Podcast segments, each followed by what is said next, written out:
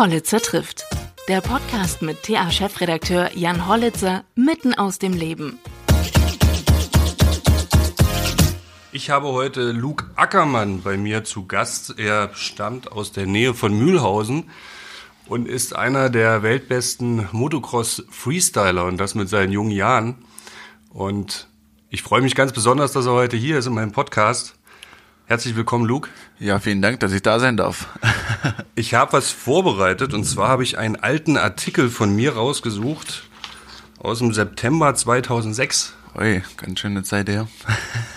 und zwar habe ich da deinen Bruder besucht ja. in Niederdorla, den Hannes Ackermann. Und ich glaube, durch den, ich gebe dir mal den Artikel. Ja. Und ich glaube, durch den bist du auch zum Motocross gekommen? Erzähl doch mal die Geschichte. Ja, genau. Also durch meinen älteren Bruder Hannes bin ich äh, zum Freestyle Motocross gekommen und äh, ja, mein Bruder ist damals ähm, ja bei uns in Niederdorla äh, zum Bikertreffen gewesen und da gab es ein Motorrad zum Ausleihen. Und das musste mein Vater dann natürlich ausleihen und äh, ja, dann hat er sich quasi so ein bisschen in das Fahren verguckt und ähm, ja, dann wurde ihm das erste Motorrad gekauft und äh, ich bin dann natürlich äh, später wollte ich natürlich äh, dann auch Motorrad fahren. Äh, ich habe das immer bei ihm gesehen und alles, was zwei Räder hatte, ähm, hat mich halt irgendwie begeistert und äh, das war irgendwie genau mein Ding. Äh, ich bin viel Fahrrad gefahren am Anfang. Ähm, ja, und dann eigentlich schon mit dreieinhalb, vier äh, Jahren, ja, habe ich angefangen mit Motorradfahren und das war ziemlich früh, aber ja, es war, war auf jeden Fall gut. Wie kommt man denn zum äh, Freestyle-Motocross, ohne dass man vorher, ich glaube, der normale Weg ist, dass man auch so ein bisschen Motocross fährt, aber direkt mit Freestyle-Motocross anzufangen, ist, glaube ich, eher ungewöhnlich. Ne? Ja, ich bin äh, in meinem Leben zwei Rennen gefahren. Äh, das Rennenfahren war für mich eigentlich auch ja ein Spaßfaktor, aber für mich äh, stand irgendwie das Springen im Vordergrund. Das hat mir irgendwie am meisten Spaß gemacht. Äh, das, diese Zeit in der in der Luft mit dem Motorrad ist einfach äh, unglaublich und das hat mir einfach immer Spaß gemacht und ja, mein Bruder ist dann äh, zwei Jahre wirklich intensiv Rennen gefahren und dann kam der Sport von, von Amerika nach Europa. Äh, man hat es hier ab und zu im Fernsehen gesehen und dann hat er gesagt, okay, ich will auch, ich will auch so eine Rampe springen. Und dann wurden halt zu Hause die ersten Rampen gebaut und äh, dann hat mein Bruder quasi damit angefangen und wie gesagt, ich habe das bei ihm gesehen und das war voll mein Ding und dann ging das gleich los. Ich glaube, seit 2006, als ich da bei euch war, hat sich einiges getan. Wie viele Rampen habt ihr denn jetzt mittlerweile? Definitiv. Also über die Jahre hat sich der Sport wahnsinnig äh, schnell entwickelt. Äh, es gibt mittlerweile, weiß ich nicht, äh, geschätzt äh, 20, 30 verschiedene Rampen. Ähm, mittlerweile auf dem Platz haben wir bestimmt auch circa 15 Rampen stehen. Also das ist schon äh, eine ganze Menge. Ähm, wie gesagt, der Sport hat sich wahnsinnig schnell entwickelt und ähm, ja, man braucht immer neue Rampen, um halt äh, irgendwie wieder neue Tricks zu kreieren. Und wo habt ihr den Platz her?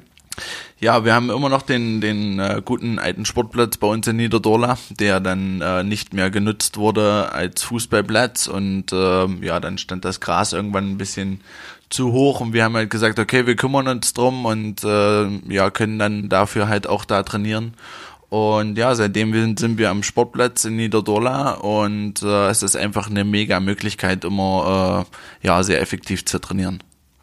Und es ist ja auch öffentlichkeitswirksam für Niederdorla, was sich da jetzt so entwickelt hat. Definitiv. Also mittlerweile kennt man eigentlich Niederdorla durch Freestyle Motocross auch so ein bisschen. Äh, wir sind immer noch der Mittelpunkt Deutschlands, aber ähm, ja auch der Mittelpunkt im Freestyle. Wenn du das jetzt so sagst, der Mittelpunkt im Freestyle durch deine Erfolge, Du bist äh, Weltmeister und hast die X-Games, nennt man das, ne? Genau. Gewonnen. Ja, äh, ich habe äh, mich äh, ein bisschen durchgekämpft in den letzten Jahren. Ich wollte äh, ja äh, eigentlich ganz hoch hinaus. Äh, in Deutschland gab es noch keinen Weltmeister im Freestyle Motocross und das war schon immer mein Traum. Ähm, dann bin ich äh, 2018 habe ich es geschafft, Europameister zu werden und dann wurde das Ziel natürlich noch ein bisschen höher gesetzt und ich wollte unbedingt Weltmeister werden und habe zum Glück ja 2019 äh, den letzten Weltmeistertitel abfassen können. Und ähm, ja, dann gab es natürlich noch die oder das Ziel, äh, die X-Games zu gewinnen. Das war auch schon immer ein Riesentraum und äh, das konnte ich mir 2021 dann ermöglichen. Und äh, ja, ich bin super happy. Ich habe eigentlich ja in der Szene mehr oder weniger eigentlich äh, zurzeit eigentlich alles gewonnen, was es so gibt. Und ja, bin äh, ziemlich stolz darauf. Damit hast du deinen Bruder ja absolut überflügelt, ne? Der war deutscher Meister, wenn ich mich. Genau, ähm, mein Bruder ist mehrfacher deutscher Meister. Ähm, er hatte dann aber zwischenzeitlich auch äh, hier und da gesundheitliche Probleme, hat sich mehrere Rückenwirbel gebrochen und so. Das wirft einen natürlich auch immer zurück. Er war auch eine Zeit lang sehr, sehr gut in der, in der WM und EM unterwegs, aber ja, verletzungstechnisch ist dann ja eher ein bisschen zurückgefallen. Ähm, das ist leider der Lauf der Dinge ähm, und gehört leider dazu. Wir sagen eure Eltern dazu, dass ihr beide so einen halsbrecherischen Sport macht? Ja, also unsere Eltern haben uns das eigentlich erst ermöglicht. Ich meine, das äh, aller Anfang ist super schwer, vor allen Dingen bei so einem Sport. Ähm, ja, unsere Eltern haben uns die ersten Motorräder gekauft, die erste Ausrüstung und so weiter und haben uns immer unterstützt. Aber auf der anderen Seite ist es natürlich nicht leicht für sie, ähm, ja, zu sehen, wenn man da fällt. Ähm, das kann ich voll nachvollziehen. Aber ja, sie unterstützen uns immer noch voll und ganz und sind immer dabei, wenn wir Hilfe brauchen. Und ähm, ja, das Coole ist, dass ich sogar mittlerweile mit meiner Mutti zusammen äh, sogar einen Backflip gesprungen habe. Ähm, das war irgendwie ihr Wunsch, das noch vor dem 50. Geburtstag zu machen und äh, das ist eine mega coole Geschichte. Wo habt ihr das gemacht? ähm, bei uns auf dem Platz. Ähm, wie gesagt, das war so eine so eine kurz äh, fristige Idee von ihr und sie hat gesagt, sie will unbedingt mit mir mal einen Backflip zusammenspringen und dann haben wir bei uns in das äh, sogenannte Foampit, also in die Schaumgummigrube, zusammen einen Backflip gesprungen. Das Obwohl sie eigentlich nicht zugucken kann. Das wäre jetzt nämlich meine Frage gewesen, mit richtiger Landung oder in die, in die Grube rein. Ja. Bis jetzt noch äh, in Schaumgummi, aber äh, vielleicht, äh, also sie hat schon angedeutet, dass sie vielleicht sogar auf die richtige Landung einen Backflip mit mir springen will. Also das könnte noch kommen. Du bist auch der Jüngste, der jemals einen Backflip gemacht hat. Ne? Genau. Oder also gewesen. Gewesen, ja. Mhm. Also ich habe damals, äh, war ich mit zwölf Jahren der Jüngste weltweit, der einen Backflip gesprungen hat. Ähm, das war unglaublich. Also ich, da war Ken Roxon damals zur Night of the Jumps in Köln und äh, ich durfte da als Jüngster weltweit meinen Backflip springen und ähm, ja, mittlerweile wurde der Rekord zwar gebrochen, aber das war damals für mich unglaublich. Und da ist Stefan Raab auf dich aufmerksam geworden. Genau, also bei Stefan Raab war ich danach auch. Äh, das war auch eine mega coole Geschichte. Ähm, als Zwölfjähriger ist das ja unglaublich, äh, das ist unvorstellbar und äh, ja, das war eine Riesennummer. Also für mich ist das immer noch unglaublich, ähm, dass ich das so früh irgendwie geschafft habe. In Deutschland werden zwar ab und zu auch große Hallen gefüllt mit ähm, Motocross Freestyle und ich habe dich da auch schon gesehen in Berlin ja. in der Mercedes-Benz Arena ja. war das damals noch.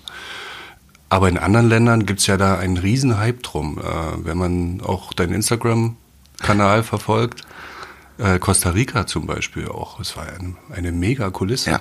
Also definitiv, äh, vor allen Dingen Südamerika ist, also da ist der Sport wahnsinnig populär. Ähm, es gibt wahnsinnig viele, die da drüben Motorrad fahren und äh, einfach das Ganze genießen und wahnsinnig Spaß dran haben und dann auch bei der Veranstaltung das einfach feiern und äh, zum Beispiel in Costa Rica in San Jose bei den äh, X-Nights, äh, da ist die Hölle los, sage ich mal. Da sind 40.000 Leute und äh, die feiern das völlig und äh, das ist natürlich eine Atmosphäre, wo man sich sehr, sehr wohl fühlt, äh, weil man natürlich die Stimmung auch in der Arena immer mitbekommt und das ist ein Wahnsinnsgefühl. Da ist man gleich nochmal, sag ich mal, 100% mehr äh, bei der Sache und äh, es macht einfach nochmal wesentlich mehr Spaß. Mhm. Wie fair ist auch so ein Publikum, falls, äh, wenn einmal was nicht so gelingt, wie, wie man das ich würde schon sagen, die sind, die Leute sind da immer sehr fair. Ähm, hier und da kann natürlich immer mal ein Fehler passieren, das sollte natürlich nicht sein, aber ja, die Leute sind, die feiern es einfach. Also selbst wenn du da mal, sag ich mal, einen geraden Sprung machst, die sind einfach begeistert und das ist das gerade das Feeling, was das ausmacht. Ähm, es ist halt ein wahnsinnig gefährlicher Sport, aber es ist, ja, äh, mir macht es einfach wahnsinnig viel Spaß und äh, wenn die Leute da voll mit dabei sind, äh, dann ist es natürlich noch umso besser. Bleib mal bei dem gefährlich. Äh, was hast du dir denn schon alles getan? ja, ich habe mittlerweile natürlich auch schon leider äh, eine etwas längere Liste. Ich habe mir also dein Hausarzt kennt dich sehr gut. Ja, mein Hausarzt kennt mich sehr gut. Mit dem bin ich öfters in Kontakt. ähm, nee, also angefangen hat's damals mit äh, einem Kreuzbandriss. Äh, dann habe ich mir das eine Schlüsselbein gebrochen, dann habe ich mir das andere Schlüsselbein gebrochen, dann habe ich mir das Schulterblatt gebrochen. Äh, dann habe ich mir irgendwann Oberschenkel gebrochen, mein Wadenbein habe ich mir gebrochen. Äh, ja, so in der Art ungefähr erstmal. Und dann wahrscheinlich diverse Schürfwunden oder Platzwunden. Ja, definitiv. Sowas. Die, die halt immer mal die zählt man passieren. Nicht so mit. Die zählt man nicht mit. ich hatte neulich auch gesehen, auch auf deinem äh, Instagram-Account oder irgendwo, mm. glaube ich, unglücklich in der Grube gelandet und ja. dann dazu geschrieben, Normaler, ja, normaler Arbeitstag. Oder? Genau, also ich habe mir auch mal äh, die Schneidezähne rausgehauen. Das war jetzt auch nicht so angenehm. Mhm. Ähm, das ist sogar schon mit, glaube ich, neun Jahren passiert. Erst beim BMX-Fahren sogar. Ähm, und dann nochmal in der Schaumgummigrube habe ich sie mir nochmal rausgehauen. Ähm, ja, das sind leider Verletzungen, die so für mich auch ein bisschen dazugehören. Hast du dir schon mal irgendwie die Frage gestellt, was muss passieren, damit ich aufhöre? Äh, die Frage habe ich mir noch nicht gestellt. Ähm, natürlich im ersten Moment ist es immer schwierig. Also wenn man da liegt und man ist verletzt, dann denkt man sich immer Scheiße, warum, warum mache ich diesen Blödsinn eigentlich? Gell? Mhm. Ähm, aber auf der anderen Seite, wenn man dann ins Krankenhaus kommt, dann ist die erste Frage an den Arzt, wann kann ich wieder fahren? Mhm. Äh, das ist einfach, es ist mein Leben, äh, es ist, ja, ich liebe Sport äh, im Allgemeinen und auch, also Freestyle Motocross ist einfach, ja, das Nonplusultra für mich und das macht wahnsinnig viel Spaß und der Gedanke kam überhaupt noch nicht, wann, warum sollte ich aufhören damit? Also das, äh, für mich ist es einfach ja mein Ding und äh, ich will das weitermachen. Wenn man, du bist 25 jetzt. Genau. Und äh, schon so viel erreicht, auch über die Jahre dran geblieben. Man muss sicherlich auch abseits des Motorrads relativ viel tun. Was gehört denn zu diesem, wenn du sagst Sport, dann eben auch körperlich dazu? Definitiv. Also man muss immer körperlich 100% fit sein. Ähm, ich gehe eigentlich so, sag ich mal, vier bis fünfmal die Woche eigentlich ins Fitnessstudio, ähm, gehe ab und zu laufen und auch Fahrrad fahren tue ich viel. Äh, also körperlich muss man 100% sein. Ähm, das Problem ist halt, sobald man stürzt, äh, eine gewisse Muskulatur fängt halt auch was ab äh, und schützt einen gewissermaßen. Mhm. Äh, außerdem muss man halt auch immer bedenken, sobald man wenn man fit ist, äh, ist man in der Regeneration auch viel besser. Also das heißt, wenn man verletzt ist, äh, sage ich mal, kommt man wesentlich schneller wieder in Gang und äh, deswegen mache ich da auch sehr viel und lege da sehr viel Wert drauf und ähm, ja, es gehört natürlich auch einiges dazu, Körperspannung, Kraft, äh, die man braucht, um bestimmte Tricks zu machen äh, und deswegen ist das einfach sehr, sehr wichtig. Wenn du Backflips machst und so weiter, brauchst du ja auch ein absolutes Körpergefühl, mhm. weil du damit die Maschine ja dann eben auch bewegst. Stell ich mir jetzt so vor als Laie. Musst du dann auch so tonnerisch gut sein? Also kannst du auch so einen Backflip? Ja, ich kann auch so einen Backflip. Ähm, ich bin, also wir sind sehr lang Trampolin gesprungen, mein Bruder auch. Mhm. Ähm, das hat uns sehr geholfen, vor allen Dingen für bestimmte Bewegungsabläufe am Anfang. Ähm, ja, wir haben auch dann angefangen mit, äh, BM, mit einem BMX äh, Backflips zu trainieren und dann haben wir uns gesteigert. Dann gibt's noch so kleine Motorräder, die nennen sich Pitbikes. Äh, dann haben wir dann damit angefangen, äh, Backflips zu machen, weil die ja natürlich so ein bisschen leichter sind als ein großes äh, Motocross-Motorrad.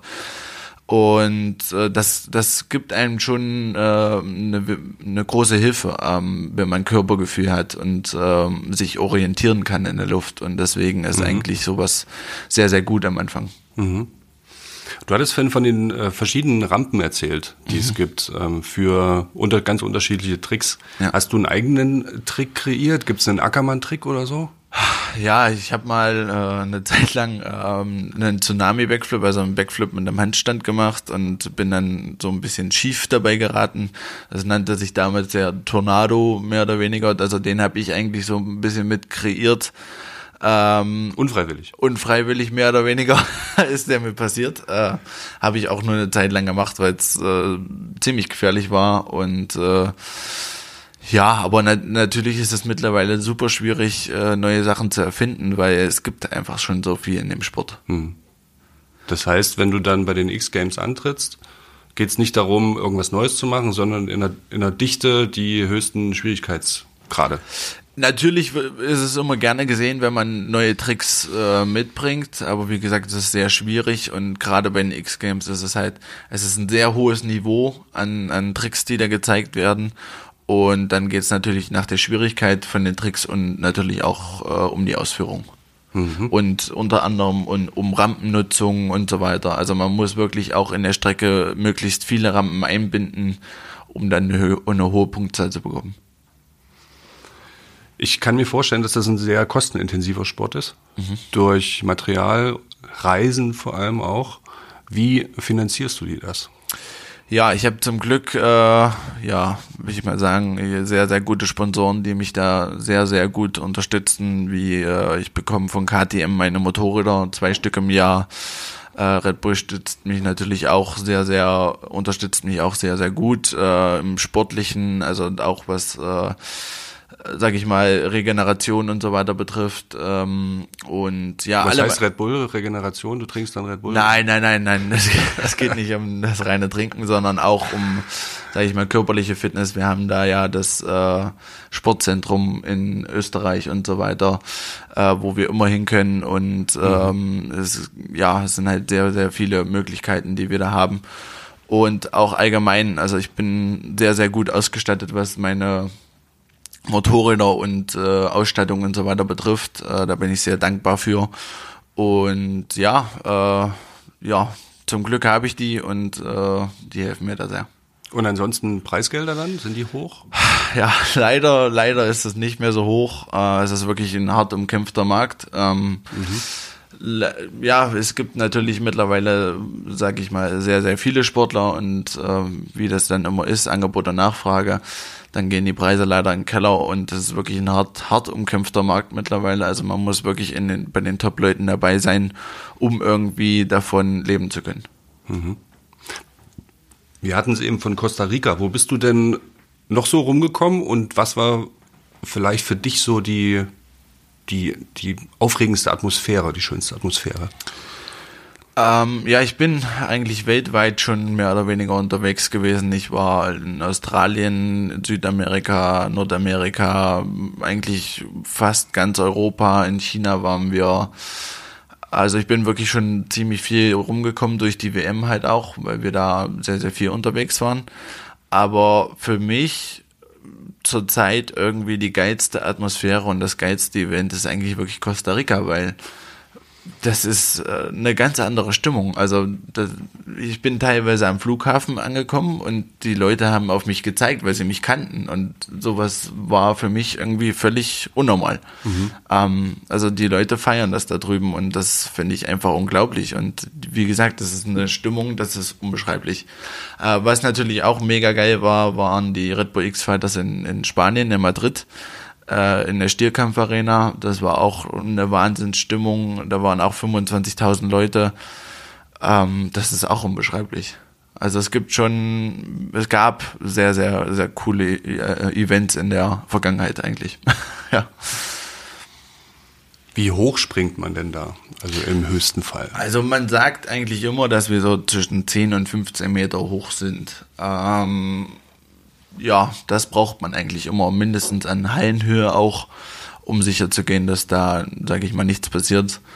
Und ja, es ist, also ich denke mal so, beim normalen Sprung bei 21 Meter Distanz liegen wir ungefähr so bei 10, 12 Meter.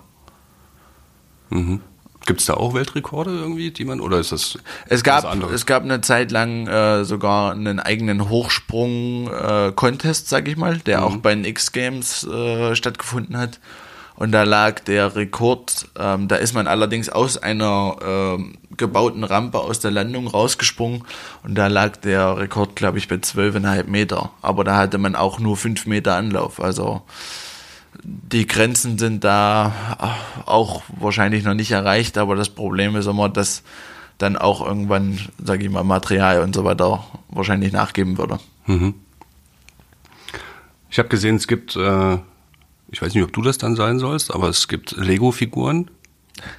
Hast du die nur präsentiert oder gibt es von dir eine Lego-Figur? Na, ich hatte mit äh, Lego letztes Jahr eine sehr, sehr coole Partnerschaft und äh, da haben wir für Lego Stunts, äh, für die neuen Motorräder und so weiter ein bisschen Werbung gemacht. Das mhm. war unglaublich cool. Äh, wir sind im Legoland äh, Shows gesprungen dafür und äh, das hat wahnsinnig viel Spaß gemacht und äh, ja, dann haben wir bei mir auch zu Hause gedreht mit einem kleinen Jungen zusammen und äh, haben da mit dem Motorrädern umhergespielt und so. Das war echt äh, eine coole Story und das hat äh, sehr, sehr gut dazu gepasst, äh, weil ich ja im wahren Leben wirklich die Stunts mit dem Motorrad mache. Und mal gucken, vielleicht äh, gibt es auch vielleicht hoffentlich von mir eine Lego-Figur. Das wäre natürlich cool. Wie gehst du mit, ähm, mit Öffentlichkeit um? Stehst du gerne in der Öffentlichkeit? Bist du da eher Rampensau oder eher zurückhaltend? Ähm, ich sage immer, dass ich, ich bin immer noch der normale Luke aus der Vogtei in Niederdola. Ähm, für mich hat sich da nichts geändert. Ähm, ich bin auch jetzt nicht wirklich derjenige, der immer irgendwie, also ich mag das nicht wirklich im Mittelpunkt zu stehen, aber ja, ähm, gewissermaßen gehört es auch so ein bisschen dazu bei meinem, bei meinem Beruf. Ähm, ja, äh, aber wie gesagt, ich bin immer noch genau der Junge aus Niederdorla, der ich damals gewesen bin und für mich hat sich da überhaupt nichts geändert. Mhm. Man braucht immer ein gewisses Talent, dann Ehrgeiz, das kommt ja bei dir dann scheinbar dazu. Wie machst du es, dass du dieses Talent oder deine Erfolge immer wieder bestätigst? Was ist dein, deine Formel dafür? Meine Formel dafür ist eigentlich, dass ich versuche immer Spaß daran zu haben, Motorrad zu fahren. Ähm, man kann in einem Sport oder gerade auch im Freestyle Motocross nichts erzwingen. Ähm, wenn man da mit Druck rangeht und mit Druck irgendwie lernen will und weiterkommen will, das äh, wird fatal. Das habe ich auch schon gelernt. Ähm, ich hatte auch eine Zeit, wo ich extrem viel gefahren bin und hier und da auch mal keine Lust hatte zu fahren, aber einfach weitergefahren bin. Und dann habe ich mir halt beim Training auch meinen Oberschenkel gebrochen und danach habe ich gesagt, okay, das mache ich nie wieder. Mhm. Ähm, da habe ich wirklich daraus gelernt und seitdem probiere ich einfach nur zu fahren, wenn ich wirklich Lust darauf habe. Und wenn ich Spaß am Fahren habe, dann kommt das alles von allein. Also das ist wirklich bei mir so, ähm, man kann da nichts erzwingen und ähm, einfach Spaß haben, genießen und dann passt das. So ein Oberschenkel bricht ja auch nicht einfach so. Was, wie ist das da passiert? Äh, ja, also ich habe beim Training äh, einen neuen Trick äh, gemacht, den ich auch schon ziemlich gut beherrscht habe. Äh, das nennt sich Volt. Das heißt, man dreht sich einmal neben dem Motorrad in der Luft und steigt dann wieder drauf. Hm. Und ja, das, das ist hat nur auch verrückt. Es hat ziemlich gut funktioniert. Äh, und dann habe ich einmal das Motorrad nicht mehr so richtig gegriffen. Das Motorrad ist im Schaumgummi gelandet. Und ich bin genau auf dem Motorrad gelandet und dann ist der Oberschenkel weggeknickt und uh. dann war der Oberschenkel durch. Ja, dann war natürlich das Problem, dass ich im Schaumgummi gelegen habe und äh, ja, dann haben wir zum ersten, also als erstes natürlich den Krankenwagen gerufen und meinen Vater angerufen und der kam dann und dann wurde ich so freigewühlt und und dann gab es eigentlich nur eine Chance und das war der Kran. Dann haben wir den Kran runtergelassen und ich habe mich an den Kran gehangen und dann hat sich mein Bein wieder zur anderen Seite geklappt. Also das waren so, das war so eine Erfahrung, die möchte ich, also das will man keinem antun. Also, leicht schmerzhaft, oder? Ja, definitiv, aber da muss man durch. man sieht ja immer äh, verschiedenste Sportler, ähm, so wie dich auch, die von Red Bull gefördert werden. Ähm, wie, wie sieht das, du hast vorhin schon mal so kurz skizziert, dass ihr da unterstützt werdet. Äh, sicherlich kriegst du ja auch ein paar Getränkedosen und, äh, und sowas und ihr könnt das Leistungszentrum nutzen, aber was ist der, der Benefit für euch? Ja, der Benefit ähm, für uns allgemein erstmal an, von den Sponsoren ist natürlich, dass man den Sport, äh, sage ich mal, betreiben kann und auf einem gewissen Level auch betreiben kann. Ohne diese ganzen Sponsoren wären wir im Sport nicht so weit, wie wir momentan sind. Also es ist auch finanzielle Förderung dabei bei Red Bull, oder? Durch, durchaus natürlich. Also bei allen, bei allen Sponsoren, die unterstützen uns alle. Also mich zumindest auf jeden Fall. Und äh, ohne sie wäre das auf dem Level gar nicht möglich, ähm, weil man das alleine gar nicht stemmen könnte. Mhm. Ähm, ich meine, Freestyle Motocross ist jetzt noch nicht, sage ich mal, der Autosport, äh, der wahnsinnig viel Geld kostet, aber es ist natürlich äh, auch hier und da ja Beträge, die man nicht alleine so stemmen könnte. Und ähm, ja, wir haben natürlich äh, viele Möglichkeiten. Wir können äh, trainieren, dann habe ich äh, Ärzte, die mich da auch unterstützen und so weiter. Und äh, ja, äh, also ohne, ohne die Sponsoren würde das gar nicht so gehen. Mhm. Was sind deine nächsten Ziele? Mein größtes Ziel ist auf jeden Fall erstmal äh, gesund zu bleiben. Das ist ganz wichtig. Und ähm, ja, äh, dann weiter, weiterhin zu schauen, äh, was es für Events gibt, seitdem Corona, äh, sag ich mal, eingeschlagen hat. Äh, ist es sehr, sehr schwierig, äh, was die Events betrifft. Und dann, äh, wenn diesen Sommer eine X-Games wiederkommen, dann möchte ich natürlich irgendwann gerne meinen Titel auch nochmal verteidigen.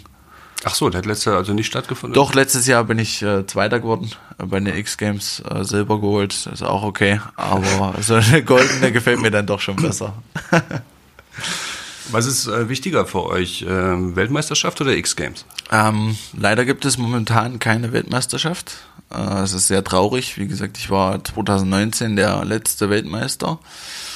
Ähm, dann kam Corona und seitdem ist Ruhe. Weil der Verband das nicht mehr ausrichtet? Oder? Ähm, ja, verschiedene Gründe. Irgendwie gab es zwischen Verband und Veranstalter irgendwie so ein bisschen eine kleine Auseinandersetzung und dann ja, eh durch Corona war, ging ja eh nicht so viel, sag ich mal.